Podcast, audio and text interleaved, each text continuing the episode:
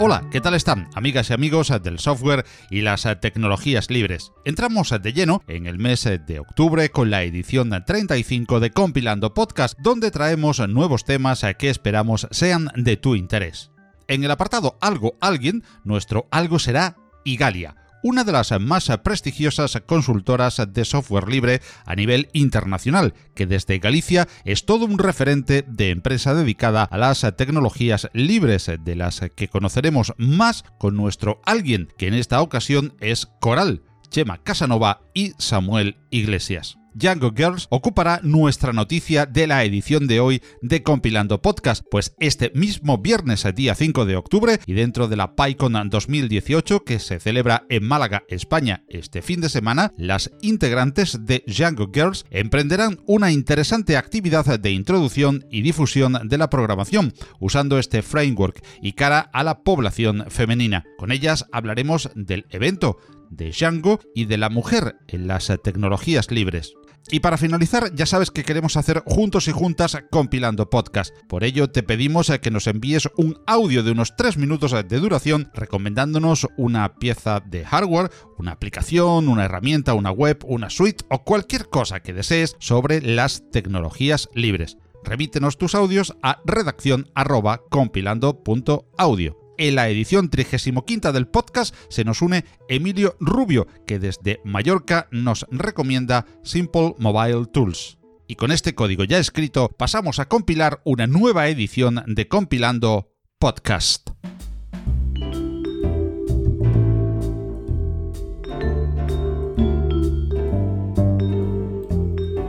Algo.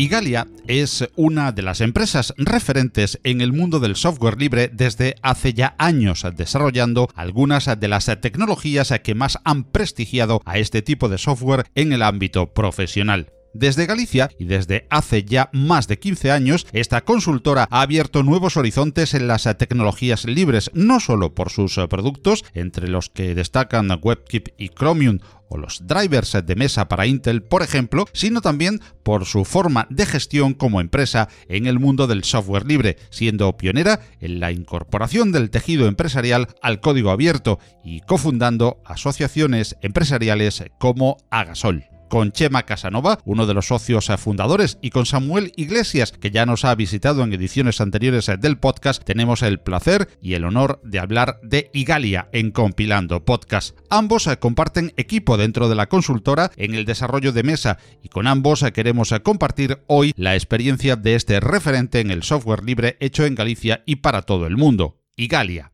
Hola Chema. Hola Samuel. ¿Cómo estáis? Hola, buenas. ¿Qué tal Paco? Hola, buenas Paco, ¿qué tal por ahí? Muchísimas gracias eh, por atender eh, la llamada de Compilando Podcast y por participar eh, con nosotros en esta edición del programa. Y hemos dicho que vamos a hablar de la consultora Igalia, por lo tanto, la primera pregunta es obligada. ¿Qué es una consultora y qué es Igalia? Pues una consultora, tal y como lo entendimos nosotros en Igalia, pues al final es un grupo de personas, ¿no? Que realizan proyectos que solucionan problemas que tiene la, pues digamos, pues una empresa, una institución pública o un cliente en el fondo que se solucionan con informática. En nuestro caso, pues lo que estamos especializados es solucionarlo con software libre, ¿no? Así pues nacimos un poco en el año 2002 cuando empezó la empresa y hoy en día pues ya han pasado, pues mira, 16 16 años ha pasado, ¿no? Estamos en 2018. Eh, desde que estamos pues trabajando en, en, este ámbito, con mucha gente trabajando y, y, bueno, ya ves, trabajando en proyectos internacionales como el ámbito del stack gráfico de Linux. Y conozcamos, eh, Chema, ya nos has dicho el, año, el cuándo, pero ¿por qué nace Igalia? ¿Qué detectáis eh, o qué pensáis en ese momento para fundar una empresa, una consultora como Igalia? Pues inicialmente cuando empezamos eh, este proyecto, ¿no? Pues éramos un grupo de, aquella era yo mucho más joven, ¿no? Que era el año 2002 y acabamos de terminar, pues una parte de los socios fundadores de la empresa, acabamos de terminar nuestra titulación en ingeniería informática, ¿no? aquí en Coruña. Y en aquel momento pues había dos opciones, o normalmente o emigrabas o trabajabas para una consultora clásica, ¿no? De estas que, que hay en el mercado, o podíamos montar tu propia empresa, ¿no? Nosotros como además tampoco teníamos ilusión por trabajar en cosas que fueran con tecnologías privativas en su momento, ¿no? Pues decidimos que uno de los principios fundacionales de, de Igalia fuera que trabajábamos con software libre, ¿no? Inicialmente trabajábamos en tecnologías web que en su momento eran se estaban empezando a desarrollar en aquel momento las aplicaciones web que hoy en día lo vemos como algo totalmente natural no y ahí fue por donde empezó un poco la empresa no pero bueno ha cambiado bastante pues en los últimos años. Eh, anteriormente pues hacíamos trabajos pues para clientes pues normalmente aquí de, Galicia, luego fuimos expandiendo un poco el negocio y finalmente pues nos internacionalizamos. Pero eso fue todo muy ligado a un trabajo de eh, especialización en tecnologías de software libre, que es la ventaja que tienes en este ámbito, porque tú controlas la tecnología y gracias a eso pues eh, tenemos gente que ahora mismo estamos súper especializados en tema de navegadores web, ¿no? que es el principal, la principal experiencia de, de la empresa, ¿no? desarrollando pues tanto los ámbitos de, del proyecto WebKit, Chromium o por ejemplo la parte que hacemos en que trabajamos Samuel y yo del, del stack gráfico de, de Linux. Y, precisamente... es un poco así, resu un resumen así muy rápido, ¿no? Te puedo contar más cosas de proyectos en particular. sí, Efe efectivamente, eso es lo que eso es lo que te quería decir, Chema. Más o menos has, has venido a responder la pregunta que, que viene eh, como lógica prácticamente a, a, continuación. Y es que son muchos los, los proyectos en los que participa Igalia, pero hay algunos proyectos especialmente significativos que puedan ilustrarnos sobre el trabajo de Igalia.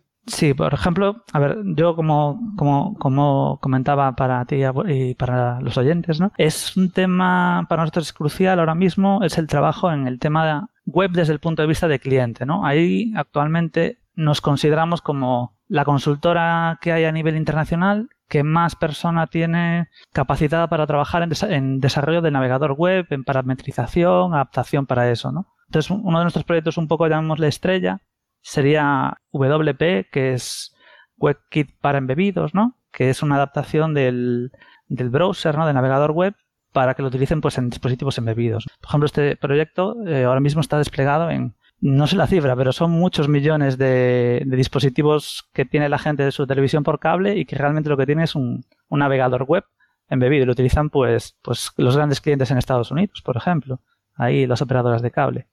Y luego trabajamos mucho en tema de, dentro del ámbito de navegación web, implementación de nuevos estándares. Por ejemplo, CSS Grid, que es una de las tecnologías eh, que es muy importante para los desarrolladores web, para solucionar problemas en la maquetación. De este problema que empezábamos, la gente trabajando antes con los, las tablas, luego pasamos a los div y ahora pues a través de CSS pueden eh, desarrollar eso. ¿no? Eso, ese proyecto, por ejemplo, en colaboración con Bloomberg, hemos implementado tanto en Chrome como en Chromium como en WebKit el, soporte de, este nuevo estándar. Y así, pues bueno, luego tenemos el proyecto de, trabajamos en el desarrollo del, stack gráfico para, de mesa. Ahí tenemos un equipo muy fuerte trabajando para el driver de, de Intel, ¿no? que es el equipo que estamos trabajando Samuel y yo actualmente. Y bueno, luego tenemos un equipo que está trabajando en redes de altas prestaciones, ¿no? Para estos suites del Internet del futuro, IPv6 y todas esas cosas para, para algunas eh, empresas de telecomunicaciones ¿no? que necesitan temas específicos. Y bueno, hay un grupo muy interesante que trabaja en tema de compiladores que trabaja para, para hacer este tipo de switch y adaptación a IPv6. No sé si he sido ya demasiado largo explicando. Ha sido, ha sido perfecto, porque así tenemos una, una visión general de proyectos concretos e interesantes en los que trabaja Igalia desde España, desde Galicia y para el mundo. Y en Compilando Podcast nos gusta hablar de la Escuela Gallega del Software Libre, por la especial influencia de diferentes proyectos que llegan de aquellas tierras. ¿Por qué pensáis que Galicia se ha convertido en uno de los grandes focos del software libre en la comunidad hispana y latinoamericana?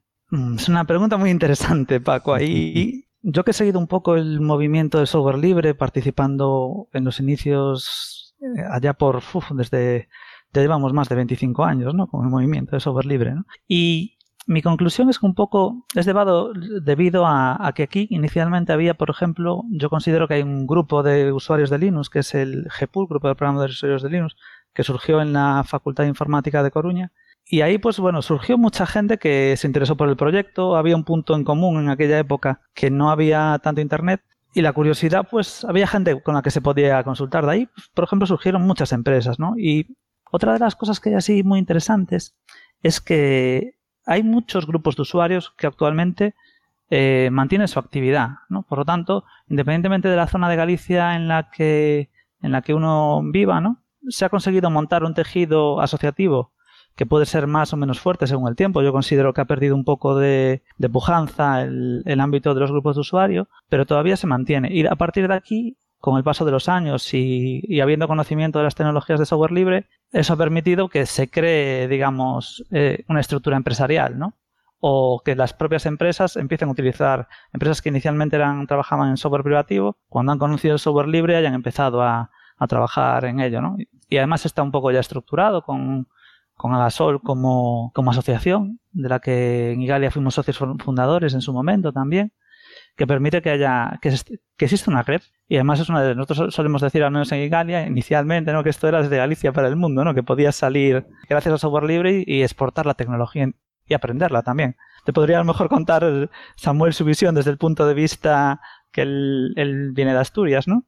Exacto, es lo que iba a comentarte, ¿no? Que Claro, yo soy de una región prima hermana ¿no? de, Galicia, que es Asturias, y en los comienzos fueron muy similares, software libre, hubo ahí un movimiento principalmente, eso, de facultades de informática, gente autodidacta, ¿no? gente que quiere trastear con el ordenador y aprender cosas nuevas, quitarse, por ejemplo, del yugo ¿no? de, otros sistemas operativos. Y más o menos los comienzos yo creo que fueron muy similares a, los gallegos. Eh, había asociaciones también de usuarios, una llamada Astur Linux, que era muy potente. Se organizaron jornadas de software libre, venían cientos de personas. Pero allá sobre el 2006-2007 empezó a haber un declive bastante importante. Yo creo que es mucho también el, problema de, bueno, algo que comentó Chema al principio, ¿no? Que era, antes, antes de Internet, bueno, pues la, manera de aprender era buscar al, al gurú, ¿no? De turno, al experto que supiera y que te ayudara.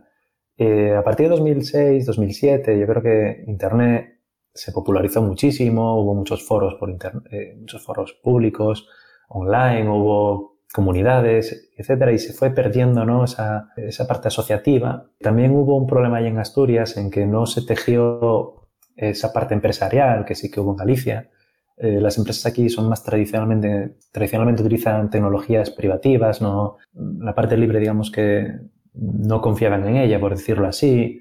Desde la administración pública tampoco se hizo un esfuerzo importante eh, para potenciarlo. Y ahí acabó, bueno, pues como acaban muchas cosas, en la parte de que los viejos del lugar, bueno, pues tienen distintas responsabilidades, van dejando ya de, trabajar en su tiempo libre en la asociación, se dejan de organizar eventos y poco a poco fue muriendo. Ah, ahora mismo hay, bueno, pequeños focos aislados de gente que está intentando retomar esta parte, dando charlas en ayuntamientos, organizando conferencias. Por ejemplo, vino hace, hace un año vino Richard Stallman aquí a Oviedo. Y bueno, se está intentando retomar poco a poco, pero por decirlo así, ese germen tan importante que hubo en Galicia y que ahora mismo se, se ve que todavía sigue allí, pues aquí se perdió. ¿no? Es, una pena, una auténtica pena, pero, supongo que la, la, parte natural ¿no? de la vida en ese tipo de temas. Bueno, en general en, el mundo hispano eh, se, se, vive intensamente el, software libre dentro de, la pequeña comunidad, lógicamente, con respecto a otros eh, sistemas operativos y otras eh, tecnologías que somos, pero lógicamente también, como decíamos, hay pequeños focos que en un momento dado pues hacen lo que a nosotros en Compilando Podcast nos gusta llamar pues como una escuela, ¿no? Y es muy importante y muy llamativo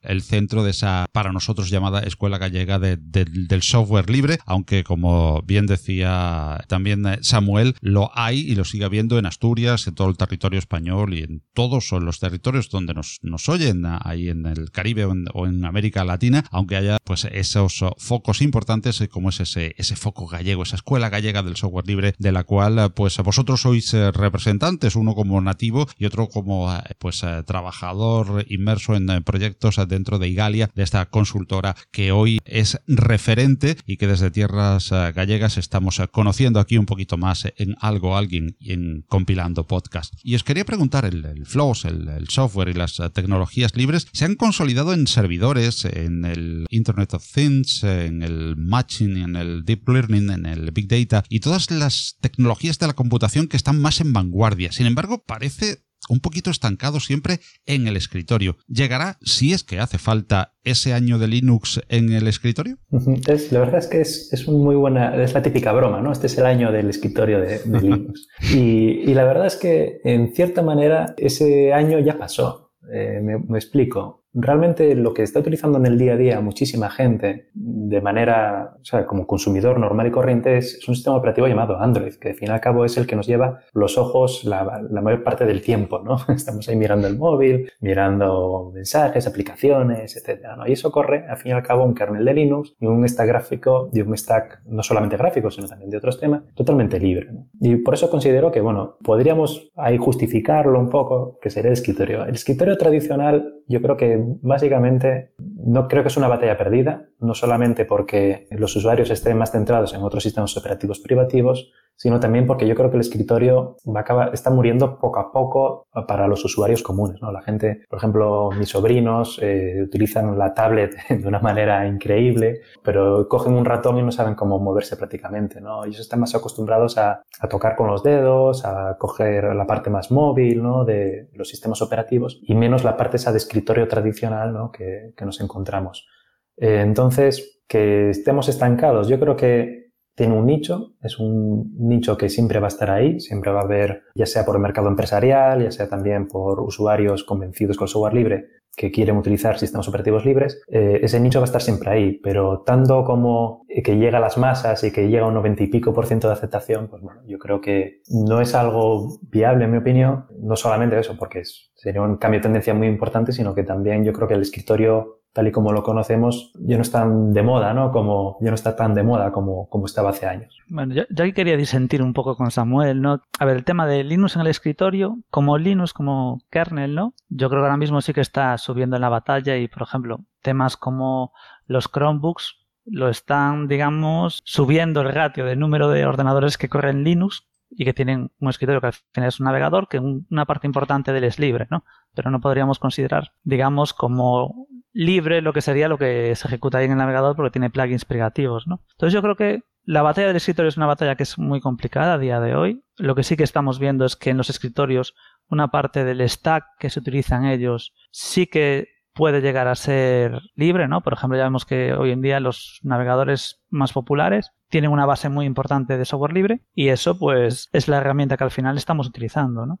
Yo lo vería desde un punto de vista subjetivo, ¿no? Y cosas como por ejemplo hace años no nos podíamos imaginar, ¿no? Que es como el tema de los videojuegos. Cada día estamos viendo novedades de hace cinco años ahora. Hoy en día una persona que quiera jugar en su ordenador con software libre, aunque sean juegos privativos, puede jugar a ellos, cosa que hace cinco años no era ni imaginable, ¿no? y juegos de primer nivel están ahora mismo disponibles en estas plataformas. ¿no? Entonces, bueno, yo creo que poco a poco los usuarios, yo conozco mucha gente que decía, no, yo utilizo mi ordenador, pero para jugar tengo que ir a Windows. Eso ya va a dejar de ser una excusa para alguna gente. ¿no? Lo que sí que es cierto es que el perfil de usuario de escritorio Linux últimamente está bastante enfocado en perfiles desarrolladores ¿no? y luego usuarios que tienen curiosidad. Pero lo que sí que ha pasado es que a nivel usuario no tiene casi la misma complejidad utilizar el escritorio con Genome o con KDE que usar un escritorio con la última versión de Windows. Por lo tanto, es más un problema de conocimiento a veces que un problema de que sea mejor o peor técnicamente la solución. Porque ahora mismo yo creo que cualquier persona que yo, familiares, amigos, que les instalo el sistema operativo con software libre, trabajan perfectamente sin ningún problema. Creo que se ha mejorado mucho. El tema es cómo conseguimos llegar a esa masa, ¿no? Hace años se decía, en 2010 el objetivo era el 10%, ¿no? Y creo que en 2010 no llegamos al 1%. Ahora estaremos por ahí en el 1%, 2%, pero bueno, yo creo que algo de futuro hay mientras siga existiendo escritorio. Quizás insistiendo en, lo que nos has eh, comentado, Chema, ya cada vez hay más juegos, eh, cada vez es muchísimo más fácil sin tener que recurrir, por ejemplo, a la terminal que asusta tanto el manejarse en, cualquier eh, distribución de, las más usuales de, Linux. Por ejemplo, todo este podcast, pues estáis utilizando vosotros sistemas operativos libres. También el que os está recibiendo aquí en la edición de este podcast, utilizamos para editarlo un DAO como Ardour libre libre, una sala Gypsy para comunicarnos con software libre. Todo este podcast se está produciendo eh, con, software libre por vuestra, por, por, nuestra parte, hasta, hasta con, LibreOffice. Escribimos eh, guiones y, cuestionarios de pregunta. En fin, que en, términos que, que, antes, pues en sonido decíamos que había poco en software libre, cada día hay más y tal. Cada día hay más posibilidades de jugar, mejores herramientas y sin embargo es muy, muy poco el avance que se hace en el escritorio. Podría ser, podría ser, pregunto, un tema también de comunicación.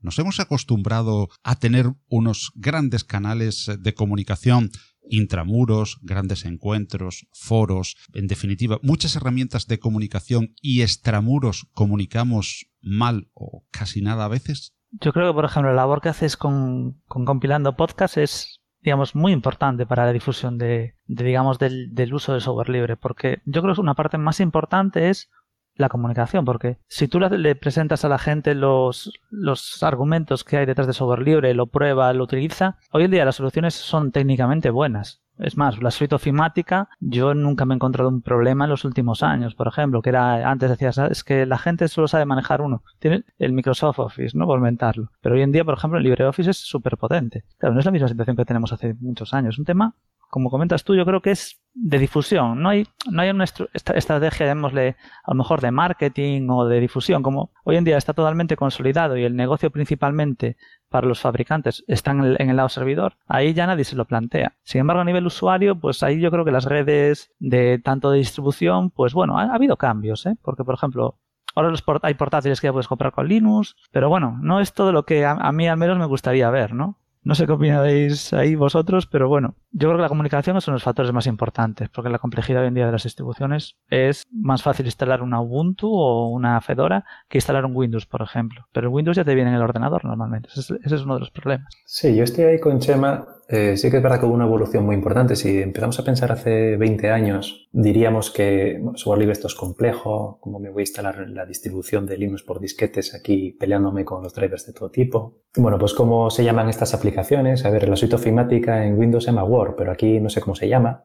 Todo eso, bueno, se fue subsanando poco a poco. Por ejemplo, en el caso de las aplicaciones tipo LibreOffice y anteriormente OpenOffice, bueno, pues se hizo un bastante esfuerzo para que corriera en Windows, que hubiera, por ejemplo, migraciones por parte de administraciones públicas para que lo fueran utilizando. Bueno, se hizo un esfuerzo de equiparar en características también a lo largo de todos estos años. Y ahora, bueno, pues nos llegamos a un punto de, de madurez tal que que yo creo que no, no, tenemos que sentirnos acomplejados de ninguna manera. Tenemos las mismas o incluso más funcionalidades que, que muchos de los softwares propietarios, pero sí que es verdad que nos falta ahí bueno, una parte de publicidad, de comunicación ¿no? bastante importante. ¿no? Por ejemplo, tú buscas el, miras el músculo económico que tienen empresas ya sentadas con aplicaciones propietarias y el, el, gasto que utilizan en publicidad, en pagar, por ejemplo, anuncios en revistas especializadas o en o, por ejemplo, publicidad que puedes ver en la televisión o otro tipo de, de, comunicaciones. Y ahí la parte software libre, pues al ser empezando por comunidad y, y por otro, empresas también que quizás no, no, tengan ese músculo financiero tan importante o que estén empezando a colaborar con el software libre recientemente, bueno, pues todavía no ha llegado a, esa, al conocimiento ¿no? de, del usuario común. Por ello, sí que creo que actividades y, y esa promoción que se utiliza, por ejemplo, en podcast, eh, compilando podcast específicamente, el maratón Linuxero, eh, mucha publicidad y mucha gente que lo sigue. También conferencias que se están organizando a nivel local, como podría ser, bueno, pues eso, unas jornadas software libre que se puede organizar en, en cualquier ciudad. Conferencias ya, por ejemplo, por ejemplo, yo utilizo, cómo utilizo este tipo de herramienta que puedes enseñar en un ayuntamiento, en un colegio. Todo, todo eso está, está ahí, está ayudando a la comunicación, pero sí que creo que hace falta pues, un trabajo, continuar este trabajo e intentar sobre todo que los principales medios de comunicaciones nacionales pues empiecen a, a, darle más bombo ¿no? a todo aquel trabajo de software libre que se está haciendo por empresas de la región o que, o que también promocione un poco más estos eventos que se están organizando. Entonces, estoy con Chema de que es a día de hoy es básicamente un tema de comunicación, porque a nivel tecnológico yo creo que estamos ahí, pero bueno, hay que ir avanzando y, que darnos a conocer. Y hablamos ah, ahora de una parte muy importante del, del, bolsillo, y es que hasta hace poco más de una década los proyectos de software libre se conocían, pues, salvo unas cuantas excepciones, en terrenos casi amateur, dependientes de las donaciones, en el mejor de los casos. Sin embargo, desde hace pues más o menos empezando un poco más eh, que empezando esta década de, de, los 2010, hace unos 10, 15 años quizás, los proyectos toman más fuerza y se consolidan entre empresas que son en muchos casos nuevas, y también entre firmas muy conocidas que se acercan al software libre. ¿Ha llegado el software libre a una madurez en el código precisamente acompañada de nuevos modos de financiación y de comercialización? ¿Y de qué manera está cambiando el soporte económico los proyectos de software libre? Yo creo que últimamente hubo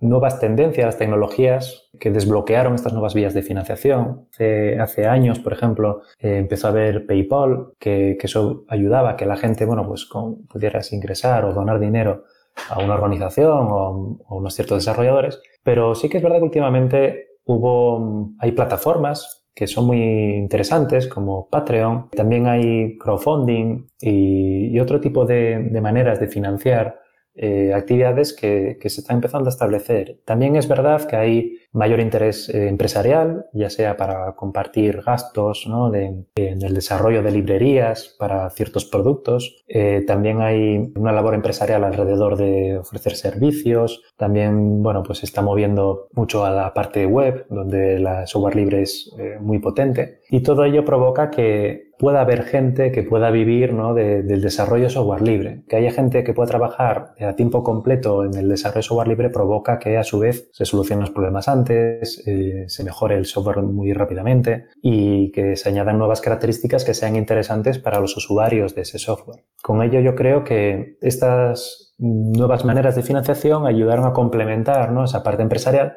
y que gente que antes se dedicaba de manera amateur se puede dedicar de manera profesional a lo que le gusta. Yo, para complementar un poco lo que comentaba Samuel, para mí la motivación principal que hay en que las empresas hayan empezado a, invertir es porque en el fondo es rentable y ahorran dinero. Por ejemplo, comentábamos el caso antes de, por ejemplo, los drivers de gráficos o, por ejemplo, la inversión que hacen grandes empresas en el kernel de Linux, ¿no? Antes, si tenían que pagar un sistema operativo y ellos se dedicaban a vender hardware, para vender un ordenador y vender el sistema operativo a mayores, pensando, imagínate, clusters o algo así, tenían que pagar, vender a mayores las licencias del sistema operativo que tenían un coste. Si ellos invierten en una cosa que es software libre, el coste de, venta para ellos pasa a ser cero en ese momento y ellos lo que, tienen que invertir es en la mejora. Pero esa inversión que hacen ya les, digamos, les va a reducir coste y van a vender más equipamiento o más, más dispositivos. Y ellos podrán tener incluso más margen, ¿no? Al, al eliminar del, de la cadena de costes, pues, una parte que lo que hacen es realmente compartir los costes con, con otros. Y al final, también hay que tener en cuenta que muchas de las personas y profesionales que trabajan en el ámbito de software libre, yo creo que hoy en día eh, casi todos están trabajando para empresas. Todo eso es una forma de financiación a, base de contratar trabajadores. Y tú al poder contratar a una persona que trabaja en un proyecto vas a tener un poco más de capacidad de decisión. Porque una empresa porque decida meter tanto dinero, al final alguien va a tener que desarrollar las cosas y al final esas son las personas que, que se contratan. Y bueno, hay profesionales muy capacitados en el ámbito del desarrollo de software libre y además la ventaja es que a la hora de evaluarlos puede ver su currículum en código fuente que está disponible ahí. Entonces, yo creo que por eso las, las, las empresas están invirtiendo en el ámbito de software libre, porque sí. realmente es rentable. Sí, además no solamente es rentable a nivel económico, que como dice Chema, es, eh, el ahorro es muy importante, eh, sino también yo creo que a nivel tecnológico. Tú, que, por ejemplo, lo que comentaba Chema perfectamente, de que hace años si alguien quería utilizar un, un, sistema operativo para un producto, pues tenía que pagar la licencia, ¿no? Y ahí tienes el problema de, de, vale, yo el sistema operativo está muy bien, pero yo quiero añadirle estas características. Y tu proveedor podría decir, mira, no me interesa porque, por las razones que sean, eh, esas características. Y bueno, pues ahí te quedabas, ¿no? a, a, dos velas, por decirlo así. En cambio, en el software libre, pues contratando a los desarrolladores eh, de la comunidad o bien pues ayudando técnicamente, diciendo, bueno, pues yo me encargo de esta tarea del desarrollo de, del software, pues pueden influenciar en la comunidad, pueden añadir sus cambios y al final se dan cuenta de que ellos pueden influenciar el software que ellos utilizan y pueden dirigirlo, ¿no? O que se tengan en cuenta aquellas necesidades que ellos tienen. ¿Cómo se ve desde una consultora tan arraigada en los valores eh, del software libre como es Igalia el acercamiento en los últimos años eh, que es eh, de progresión geométrica del antes gran enemigo, sobre todo porque ellos lo decían, Microsoft. Yo creo que es positivo, simplemente, y bueno, es bueno que se hayan dado cuenta de cambiar la licencia de sus productos por una que dé más libertad a los usuarios, es bueno para ellos y para sus usuarios. porque van a poder contribuir para que más gente contribuya, a sus productos, que yo creo que es un poco la estrategia que tiene Microsoft. Les va a beneficiar desde el punto de vista de que más gente querrá utilizar sus tecnologías, porque a lo mejor la única reticencia que tenía era por el, por el modelo de licencia, y como decisión es una decisión a priori inteligente. ¿Qué pasa? Que bueno, siempre hemos tenido muchos esa pequeña desconfianza de, bueno, es Microsoft, son muchos años inicialmente luchando contra ellos y parece que se están queriendo cambiar de lugar, aunque bueno, yo creo que bueno, es positivo por resumirlo así. Sí, yo también estoy de acuerdo. Es, es positivo. vamos, yo creo que en el software libre cabemos todos, siempre y cuando se respete la filosofía de software libre y se respete la colaboración y la comunidad. Y la verdad es que, bueno, que venga Microsoft o venga cualquier otro o cualquier otra empresa a colaborar en el, el software libre es una gran noticia. ¿Y cómo veis eh, vosotros, eh, como miembros eh, de Igalia, precisamente como decíamos, una consultora tan arraigada en los valores del software libre, la relación de las administraciones públicas con este software libre? ¿Es de recibo que estas administraciones usen código privativo y hasta formatos privativos en su relación con los ciudadanos? ¿Y hay esperanzas de cambios en este sentido? A ver, yo te voy a hablar de mi experiencia aquí con la administración pública en Galicia, ¿no? Eh, la Junta de Galicia en particular. Y bueno, yo trabajé durante, yo creo que seis años en un proyecto que, se llama, que, todavía está funcionando, que es la Oficina de Coordinación de Software Libre. Y lo que buscaban, por ejemplo, ahí es impulsar dentro de los tres ámbitos de trabajo, que sería pues la ciudadanía, las empresas y la propia administración pública, en difundir pues las ventajas que tiene trabajar con software libre y por qué es positivo. Y yo puedo decir que falta mucho por hacer, pero al menos la administración pública algo ha ido avanzando, ¿no? Por ejemplo, en recomendación de estándares,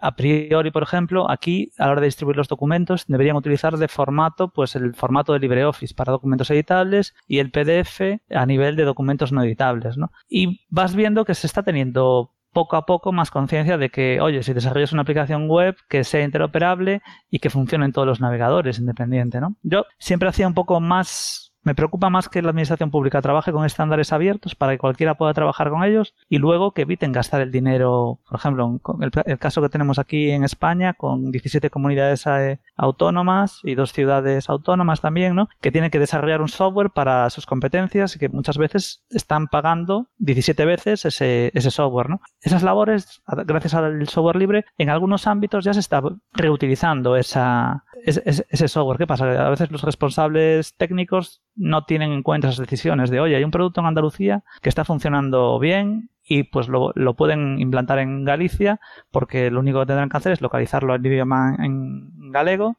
y, adaptarlo un poco a los procesos. Y esa intención está. La ley realmente dice que, por ejemplo, los desarrollos que se, que se implanten, la administración pública tendría que consultar a priori si existe una solución reutilizable disponible antes de comprar un nuevo software o desarrollar uno nuevo. Y lo que pasa es que eso no se está ejecutando en el día a día. Entonces, bueno, yo creo que hay mucho por hacer en la administración pública y es un tema de voluntad política, ¿no? Que, a ver, la administración pública es lenta, entonces las cosas de palacio van un poco despacio. Pero yo soy optimista, ¿no? Aunque, bueno, después de trabajar mucho tiempo ahí te das cuenta de que hay muchas, es muy complejo el proceso de transición, pero las empresas pueden cambiar a software libre muy rápidamente, así que la administración pública lo puede, lo puede hacer también. Sí, yo creo que el, tema de la, del software libre, y yo creo que comienza en las administraciones públicas mediante el uso de formatos eh, abiertos, eso yo creo que es lo más importante. A partir de ahí, bueno, pues eh, interesaría que se fuera migrando poco a poco, pero bueno, todos ya tenemos ejemplos como el Ayuntamiento de, Múnich, creo que el de Barcelona también, que bueno, que están... Los procesos de migración no es decir, bueno, pues empiezo mañana ya a utilizar software libre, sino que, bueno, hay que formar a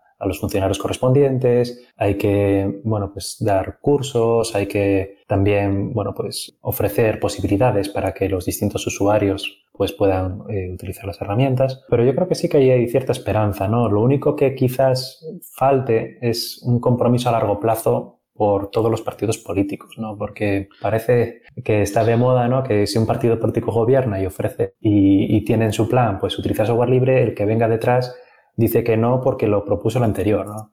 que... Eso es una decisión política ahí, yo creo, Samuel, ¿eh? porque fíjate que a veces, por ejemplo, aquí el Servicio Galego de Salud, que tiene todos los hospitales y todo tal, cambió LibreOffice casi de un fin de semana para otro, todos los ordenadores de golpe. Sí, pero el caso, de LibreOffice es un caso específico porque estás utilizando un cambio directo, es decir, tienes la misma funcionalidad y una interfaz muy similar, ¿no? Quizás para otro tipo de aplicaciones no sea tan directo. Sí, pero bueno, eh, se empieza cambiando la suite ofimática, se empieza cambiando luego los clientes de correo y al final la administración pública y el resto de las aplicaciones son aplicaciones web. Casi hoy en día no hay, hay poco en el escritorio. Coincidimos entonces en que como mínimo sería imprescindible por parte de las administraciones eh, públicas que exigiésemos eh, como usuarios los formatos abiertos. Sí, además tenemos ese derecho por ley a día de hoy, según el esquema nacional de interoperabilidad. Dice que en principio tienen que al usuario final, ¿no? Deberíamos tener acceso a toda la información en un formato abierto. Y en su caso, digamos, en los formatos normalmente utilizados. ¿Qué pasa? Que el de los formatos abiertos es obligatorio por ley, sin embargo el de otros formatos, véase formatos soportados por la suite ofimática más popular en el ámbito Windows, ¿no? Pues también lo pueden dar ese soporte a mayores, pero sí que debemos exigirlo porque, digamos, es nuestro derecho y yo porque tengo que, yo siempre hago el razonamiento, ¿por qué tienes que obligar a, tu, a un ciudadano a gastarse, pues no sé cuánto vale una suite ofimática, pero creo que está por 200 euros o algo así, la suite ofimática de Microsoft, pues para simplemente editar un documento en su formato, cuando realmente incluso puede trabajar eh, con la suite ofimática libre. Y luego eso hablemoslo en todos los proyectos de Open Data, que para reutilización de información, que ahí ya a priori se supone que trabajan todos con formatos abiertos. Entonces yo creo que ahí eh, hay que exigir ese derecho. Si yo cada vez que veo un, documento en ese formato, le mando una queja a través de formulario de la web y bueno, yo no es la primera vez que cubres esto y firmas con firma digital una solicitud y al final la administración como tiene que responderte, te dicen que están trabajando en ello y que lo solucionan y además no les cuesta nada. Hay que exigirlo y la gente suele tener buena voluntad para cambiarlo ahí. Pues eh, por último, hablemos eh, de Igalia cara al futuro. ¿Cuáles son las líneas maestras del futuro que se proyecta en Igalia como empresa. Suponemos que muy ligado también a cómo se vaya proyectando el desarrollo del software libre. Pues mira, las líneas ahora mismo que tenemos con, en Igalia es continuar con las líneas actuales que estamos trabajando, ¿no? que es eh, apostar por que el futuro de, las aplicaciones es la web ¿no? y contribuir a, mejorar la plataforma a través del desarrollo de los navegadores. Y luego, como este es un ámbito que es totalmente abierto y podemos trabajar en el ámbito de software libre casi en cualquier tecnología, pues continuar descubriendo nuevas líneas. Por ejemplo, yo te digo, nosotros estamos actualmente trabajando en temas de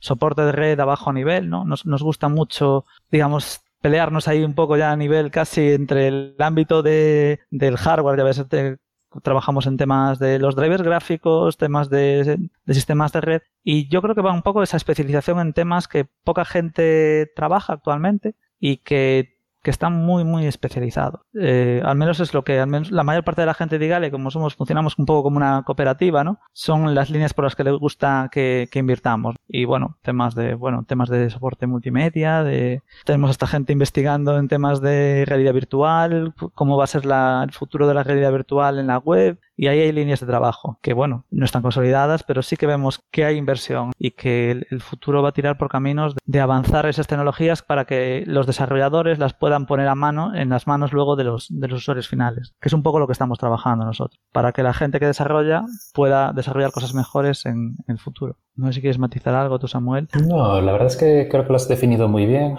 Principalmente yo creo que sería dentro del ámbito de software libre proporcionar todas las herramientas que podamos a los desarrolladores. Por ejemplo, eso trabajamos en la parte de drivers, también en middleware, parte de, ejemplo, de los navegadores web, pues en el motor de renderizado web, eh, para que las aplicaciones web que corren encima, bueno, pues tengan las características y extensiones que ellos necesiten para realizar su trabajo.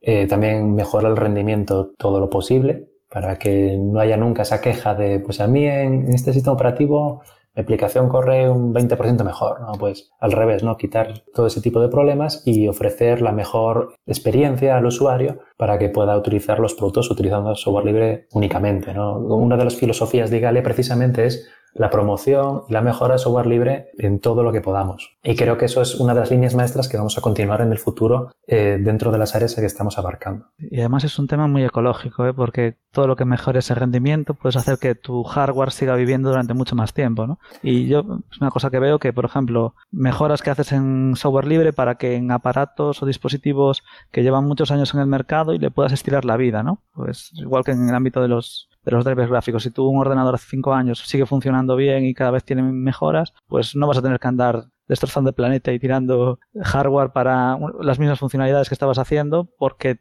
la tecnología te pide algo más cuando puedes sacar todo el provecho de lo que hay. El software libre eso sí que lo permite, incluso aunque los fabricantes ya no estén interesados, ¿no? Pero hay gente que tiene redes de miles de ordenadores y quieren, pues por ejemplo, que su navegador bien vaya, web vaya, vaya bien ahí. Y eso va, a seguir existiendo. Podemos añadir a las ventajas del software libre software más ecológico, visto así. Eso es claramente más ecológico, sí.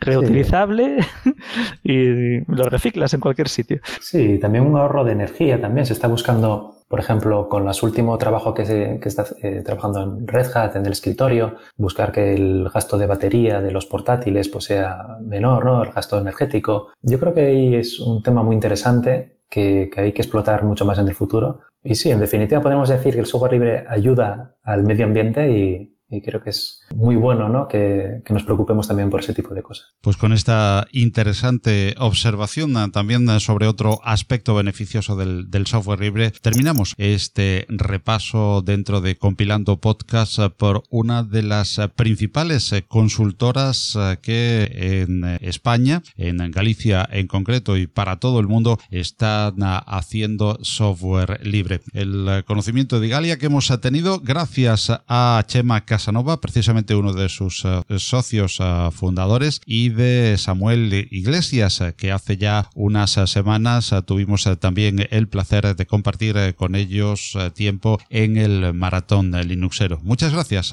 por de nuevo haber atendido la llamada de Compilando Podcast y esperamos poder contar con vosotros dentro de algunas ediciones para seguir desarrollando temas de estos que son de nuestro interés dentro del software y de las tecnologías tecnologías abiertas en general. Muchísimas gracias eh, por vuestro trabajo en Igalia y por el tiempo que nos habéis dedicado en esta edición de Compilando Podcast. Muchas gracias eh, a, ti y a toda la comunidad de software libre, gracias a la que podemos trabajar. Muchas gracias, Paco. Un saludo. Foto de Laura en Roma, muchos emoticonos, un gif gracioso, un chiste de Laura, Laura comiendo pizza en Roma.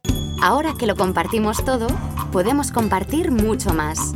En Manos Unidas compartimos un objetivo, acabar con el hambre en el mundo y para ello desarrollamos proyectos en 60 países. Plántale cara al hambre. Entra en manosunidas.org y comparte lo que importa.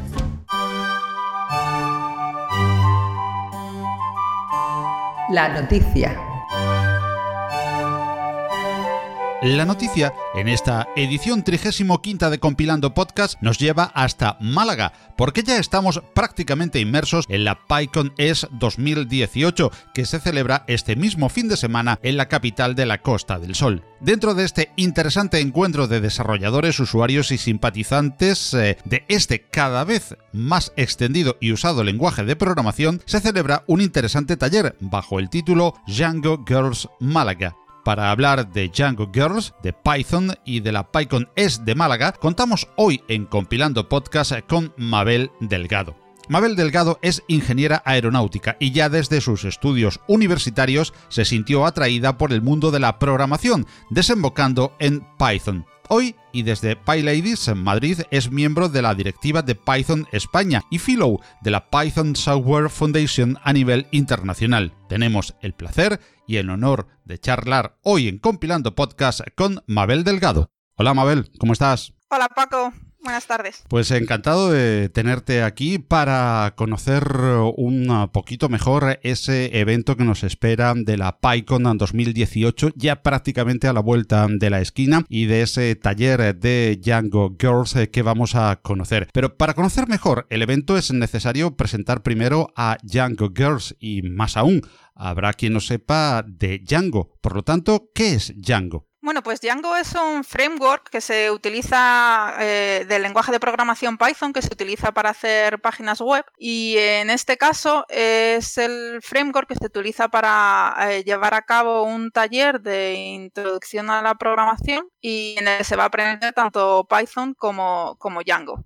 Con la excusa de crear una página web. ¿Y qué es Django Girls? ¿Quiénes la forman y qué objetivos tiene? Pues Django Girls es una organización sin ánimo de lucro que intenta eh, empoderar y ayudar a más mujeres a aprender programación y a organizar este tipo de eventos de un día de duración en el que eh, estudiantes sin ningún conocimiento de programación ni prácticamente, eh, por ejemplo, que no han abierto una terminal en su vida, puedan durante todo ese día eh, contar con la ayuda de mentores y mentoras que les van a ayudar desde eh, aprender a manejarse con una consola, a aprender eh, conceptos básicos de programación con Python y luego llegar a utilizar Django y crear e irse a casa con un blog que pueden, en el que pueden seguir creando sus distintos artículos y, y digamos eso, para que aprendan qué es la programación y si les gusta puedan seguir creciendo con ella. Y eh, Django Girls es una asociación. ¿Qué tendría que hacer quien quiera participar de Django Girls y qué requisitos previos serían necesarios? Pues para participar en Django Girls simplemente hay que ponerse en contacto con,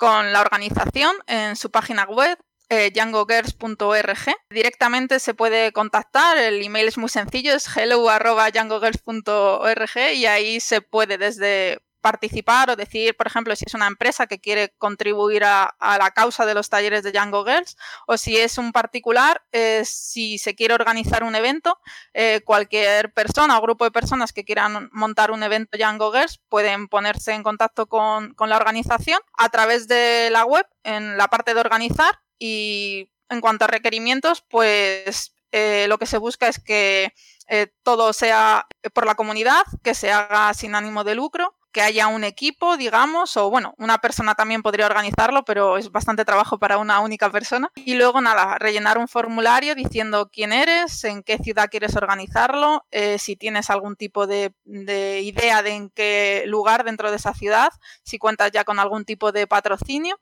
y luego esa solicitud llega a Django Girls y te la aprueban normalmente sin ningún problema. Y ya te facilitan ellos las herramientas necesarias para tener la web de tu evento, para gestionar eh, estudiantes y mentores y para, digamos, una dirección de email con la que eh, hablar con sponsors y, y en general con toda la parte de, organización que necesites. Y ahora sí, Mabel, vamos a desmenuzar un poquito más eh, cómo es el evento que nos eh, propone Django Girls eh, para la próxima PyCon de Málaga. Pues este evento vamos a contar con unos 20 mentores y mentoras que van a venir de distintas partes del mundo eh, y también, bueno, y de distintas partes de España, por supuesto. Al final es un evento que se engloba dentro de la PyCones, que es el Congreso Nacional de Python. Y bueno, vamos a empezar a las 8 y media de la mañana, terminaremos sobre las 6 y media, un día muy intenso en el que en grupos reducidos pues eh, arrancaremos de forma súper informal, en un ambiente relajado, distendido,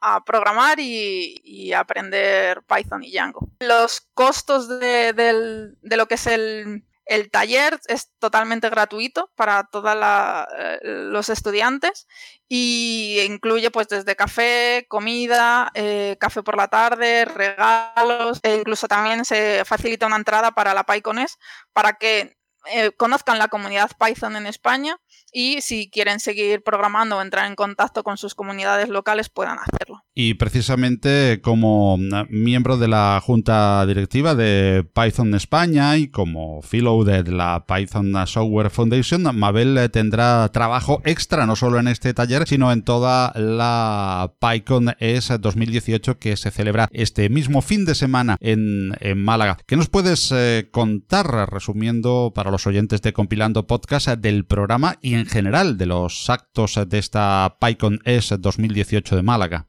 Pues en primer lugar, que si están interesados interesadas, perdón, eh, si están interesados interesadas en Python, que, vengan a una PyConES, verán que hay una grandísima comunidad eh, Python en España, conocerán a mucha gente, tanto de aquí como de otras partes del mundo, con los mismos intereses, eh, con interés en Python, interés en software libre, gente con la que hablar, tomar un café y, por ejemplo, el año pasado tuvimos a la presidenta de la Python en España, en la PyConES, que tuvo lugar en Cáceres.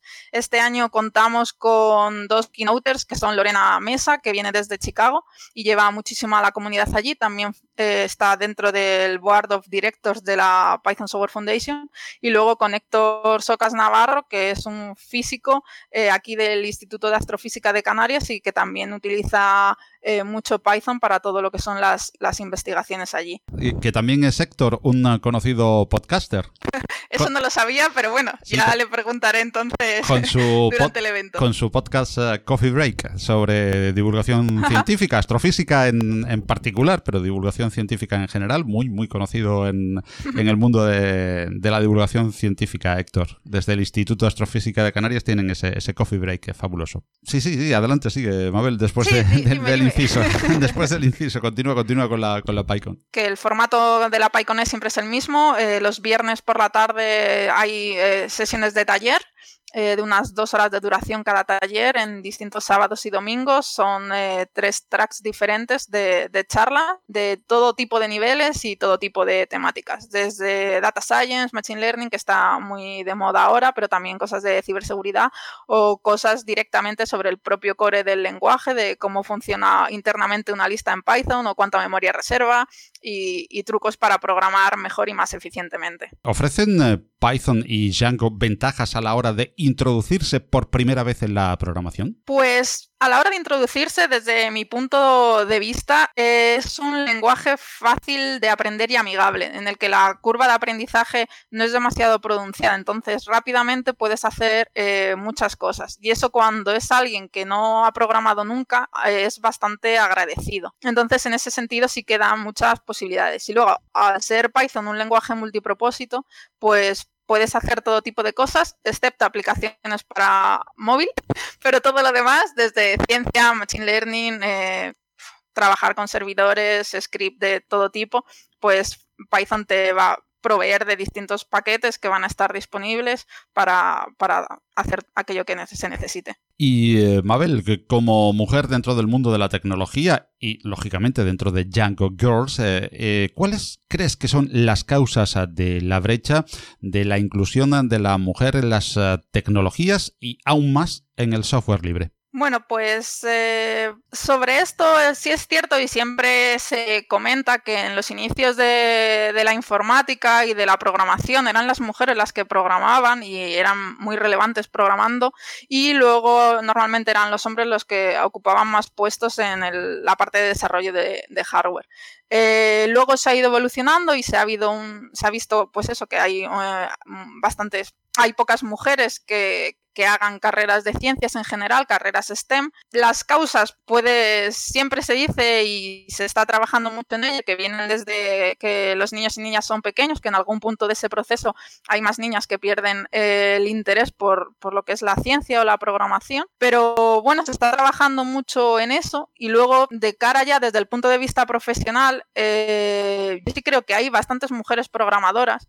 Lo que pasa es que muchas veces no se dan o no tienen la visibilidad que podrían tener, porque por ejemplo no asisten a eventos, a congresos, o no proponen charlas, o no participan en sus comunidades locales. Entonces, desde, en este caso, desde la Asociación Python España y desde la propia Python Software Foundation, sí que se está intentando eh, promover e incentivar que, que haya más mujeres, que las mujeres salgan digamos, de esa zona de confort y sal, se den más, eh, tengan más visibilidad y participen más en, en la, creación de, software eh, libre, en GitHub o comunidades. Y nos comentas lo que se propone o lo que se está haciendo afortunadamente desde Python uh, y Python España, pero en general en todo el tema de las uh, nuevas llamémosle nuevas, aunque ya no tan nuevas, tecnologías, ¿qué podríamos hacer para reducir esa brecha y para que, bueno, pues se produzca esa mínimo paridad tan buscada en otros sectores? Pues, y esto ya como opinión personal, creo que muchas veces eh, cuesta ir sola a un evento cuando no conoces a alguien. Y una de las cosas que, creo que sí que se podría hacer es eh, poner en contacto a más mujeres y decir, venga, vamos a ir a, este evento o vamos a participar en esta librería o vamos, a, o vamos a organizar un taller para niñas y niños y que la persona que lo dé sea una mujer, que vean modelos y porque cuando eres pequeño pequeño y tienes y quieres y ves un modelo de alguien que te gusta, al final te motiva para en un futuro intentar hacer una carrera o, tener un trabajo parecido. Por último, una pregunta más de tipo personal a Mabel eh, Delgado. Como usuaria de software libre, en un mm, podcast de software libre, no nos resistimos nunca a hacer. ¿Qué distribución usas y en qué entorno de escritorio? Pues ahora mismo estoy con Ubuntu y Genome, pero tengo como proyecto personal de aquí a un año instalar Arch Linux porque me han dicho que es una forma estupenda para, aprender y, lo tengo ahí, lo tengo como algo pendiente. Muy bien, y como tarea pendiente tenemos nosotros el hablar en otra ocasión con Mabel y eh, con eh, diferentes eh, personas de Django Girls, diferentes mujeres que nos pueden seguir introduciendo en este interesante mundo de Python eh, o Python. ¿Cómo deberíamos de decirle? pues eso al final, gusto personal, es cierto que cuando empiezas a hablar con gente más de fuera, tendiendo a llamarlo Python, pero Python, la gente, mientras se ponga bien la H, yo creo que el resto, decirle una forma u otra en castellano, no hay problema. Así como algo eh, un poco gracioso. Eh, hace tiempo se creó un bot en Twitter que cuando alguien ponía un mensaje eh, de Python o nombraba Python poniendo la H antes de, la T, eh, contestaba diciendo no se escribe Python, se escribe Python. Y tuvieron que bloquear el bot porque contestaba demasiada gente. Y, ahí se quedó, ahí se quedó. Pero bueno. De ambas formas está bien entonces en, castellano, bueno, entre castellano hablantes. sí, yo creo que en castellano podremos decirlo de, las dos formas. Muy bien, pues para hablar de Python, de Python, empezamos a Mabel a diferentes eh, y ulteriores ediciones eh, de Compilando Podcast. Muchas gracias eh, por haber participado en esta y nos vemos en la PyCon 2018 este mismísimo fin de semana en Málaga. Muchísimas gracias a ti, Paco, por la invitación a participar y, enhorabuena por todos los podcasts. Mi nieto Jorge dando sus primeros pasitos. El primer día de parque de Jorge. Jorge tomando su papilla. El segundo día de parque de Jorge. Ahora que lo compartimos todo, podemos compartir mucho más. En Manos Unidas compartimos un objetivo, acabar con el hambre en el mundo. Y para ello desarrollamos proyectos en 60 países. Con tu apoyo podemos lograrlo. Llama al 900-811-888 y comparte lo que importa.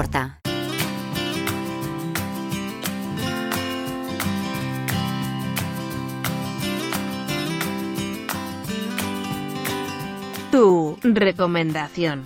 Tu forma de hacer juntos, compilando podcast. Los audios de nuestros oyentes para que hagamos juntos, compilando podcast. Y ya sabes eh, qué queremos hacer junto a ti compilando podcast. Para ello te pedimos eh, que nos envíes un audio de unos 3 minutos a redacción compilando.audio donde nos recomiendes un programa, una web, un elemento de hardware o lo que tú estimes en relación a las tecnologías libres. En esta edición número 35 de nuestro programa recibimos el excelente aporte de Emilio Rubio desde Palma de Mallorca en las Islas Baleares. Este administrador de sistemas y amigo del podcast nos trae su interesante recomendación. Agradecemos mucho a Emilio su aportación sobre Simple Mobile Tools.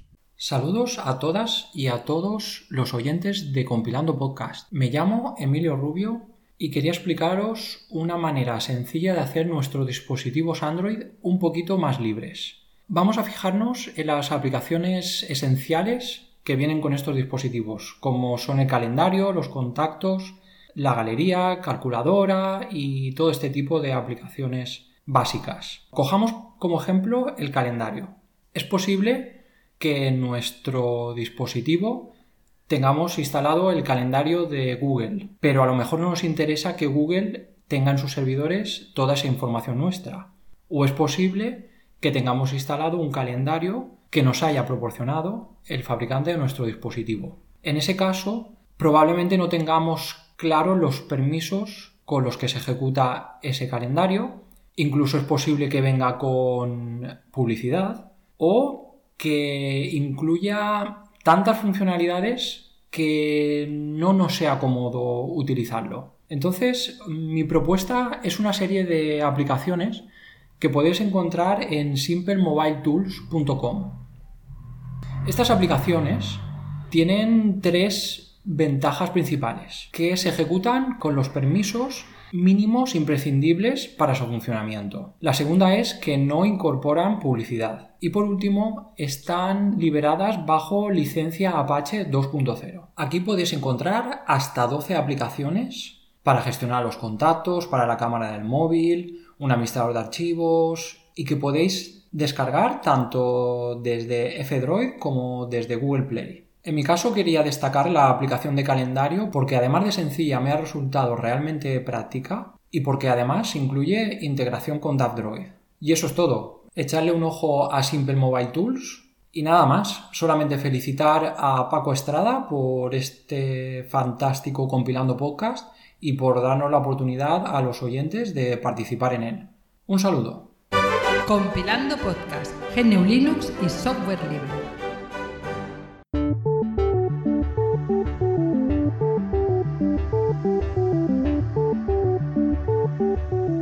Y así llegamos al final de una nueva edición de Compilando Podcast. Recuerda que esperamos tus comentarios, noticias, recomendaciones o sugerencias en nuestro correo redacción compilando.audio o en cualquiera de los apartados para participación del oyente de las plataformas donde se distribuye el podcast, a saber, Evox, Spreaker, iTunes, Google Podcast, el directorio AudioVip y ahora también en Spotify. Y como canal principal, la propia web compilando.audio. Anímate igualmente a participar con nosotros en tu recomendación y envíanos tus audios. Todos los contenidos del podcast se licencian Creative Commons, compartir igual, del mismo modo que la música que en él oyes, procedente de los estupendos sitios musopen.org e incompetence.com, con la producción de Kevin MacLeod. Hasta la próxima edición de Compilando Podcast, recibid el cordial saludo de quien os habla, Paco Estrada, y recordad, disfrutar siempre de mucho y buen software libre, que lo hay. ¡Hasta luego!